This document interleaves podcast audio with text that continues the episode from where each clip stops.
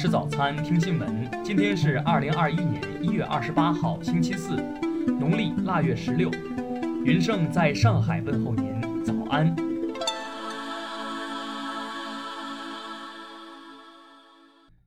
首先来关注头条消息。日前，国务院联防联控机制印发《关于有序做好春运期间群众出行核酸检测工作的通知》。指导各地有针对性地做好春运期间出行人员核酸检测工作。昨日，国家卫健委就此通知做了重点问题答疑。国家卫健委表示，持新冠病毒核酸检测阴性证明出行从2021年1月28日春运开始后实施，至2021年3月8日春运结束后截止。符合规定出行条件的出行人员持有效新冠病毒核酸检测阴性结果到达目的地后，不需要隔离。出行人员出发前，可在当地任意一家有核酸检测资质的医疗机构、疾控机构或第三方检测机构进行检测，凭核酸检测阴性证明或包含核酸检测阴性信息的健康通行码绿码出行。此外，已接种疫苗者仍需要遵循春运期间出行核酸检测的要求。听新闻早餐知天下大事，下面来关注国内新闻。国务院联防联控机制近日提出，在核酸检测方面，按照自愿原则，春节期间返乡人员核酸检测可以采取十混一混采技术开展检测，降低个人检测费用负担，并及时出具检测报告。国家发改委昨日指出，就地过年的政策是分级分类的，各地方在政策执行时不能擅自加码，更不能层层加码，也不许搞一刀切。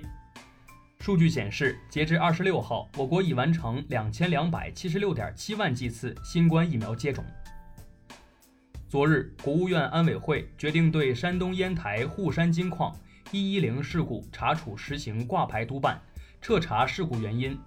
严查事故迟报瞒报过程，依法依规严肃追责，给遇难者家属和社会一个交代。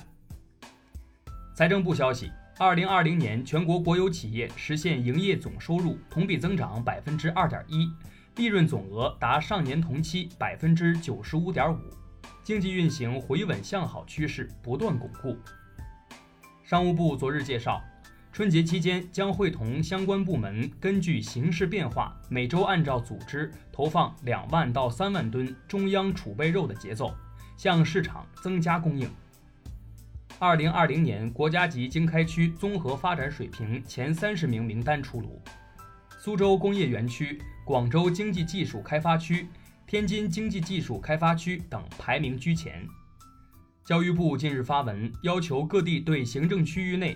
所有中小学校开展欺凌事件全面排查，确保全覆盖无遗漏。下面来关注国际新闻。最新统计数据显示，全球累计新冠肺炎确诊病例超一亿例，累计死亡病例逾二百一十四万例。美国总统拜登二十六号宣布，美国将增购两亿剂新冠疫苗，这让美国的疫苗订购总量达六亿剂。有望于今年夏季使疫苗供应基本覆盖全部人口。美国总统拜登二十六号签署了一系列围绕种族平等政策的行政措施，他谴责种族主义和仇外情绪，包括新冠大流行期间亚裔遭遇的歧视和偏见。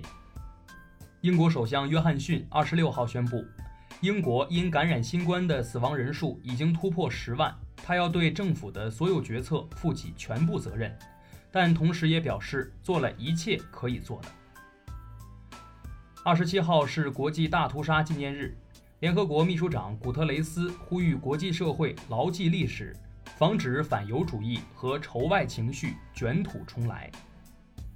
二十六号，抗议三项新农业法案的印度农民团体进入首都新德里游行，但游行最后演变为暴力冲突事件。事件造成至少一名示威者死亡，警方有多人受伤。据外媒报道，荷兰多地二十三号起因实施宵禁而爆发示威，并演变成暴力活动。经历了三晚骚乱后，各地逐渐回归平静。目前已有至少四百人被逮捕。俄罗斯总统普京指示俄外交部，与美国就签署有关延长新削减战略武器条约的协议进行谈判。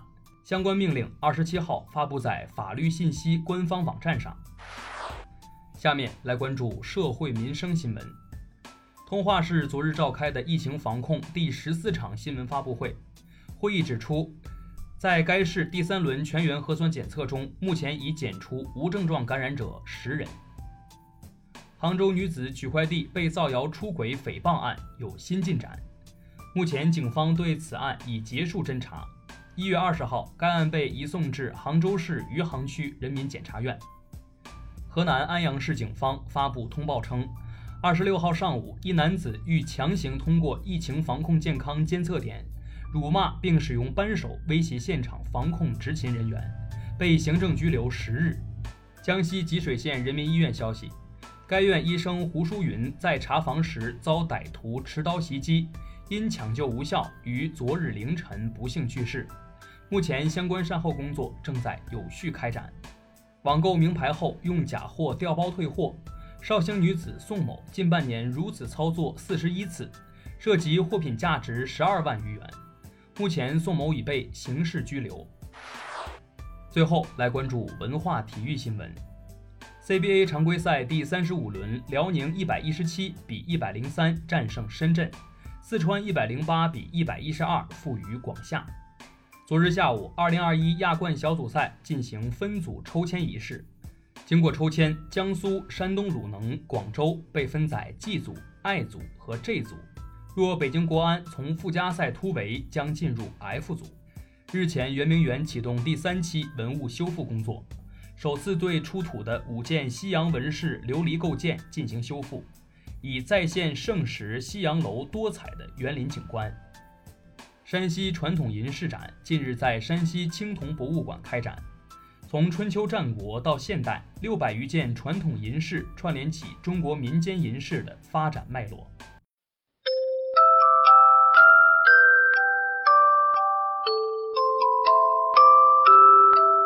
以上就是今天新闻早餐的全部内容咱们明天不见不散。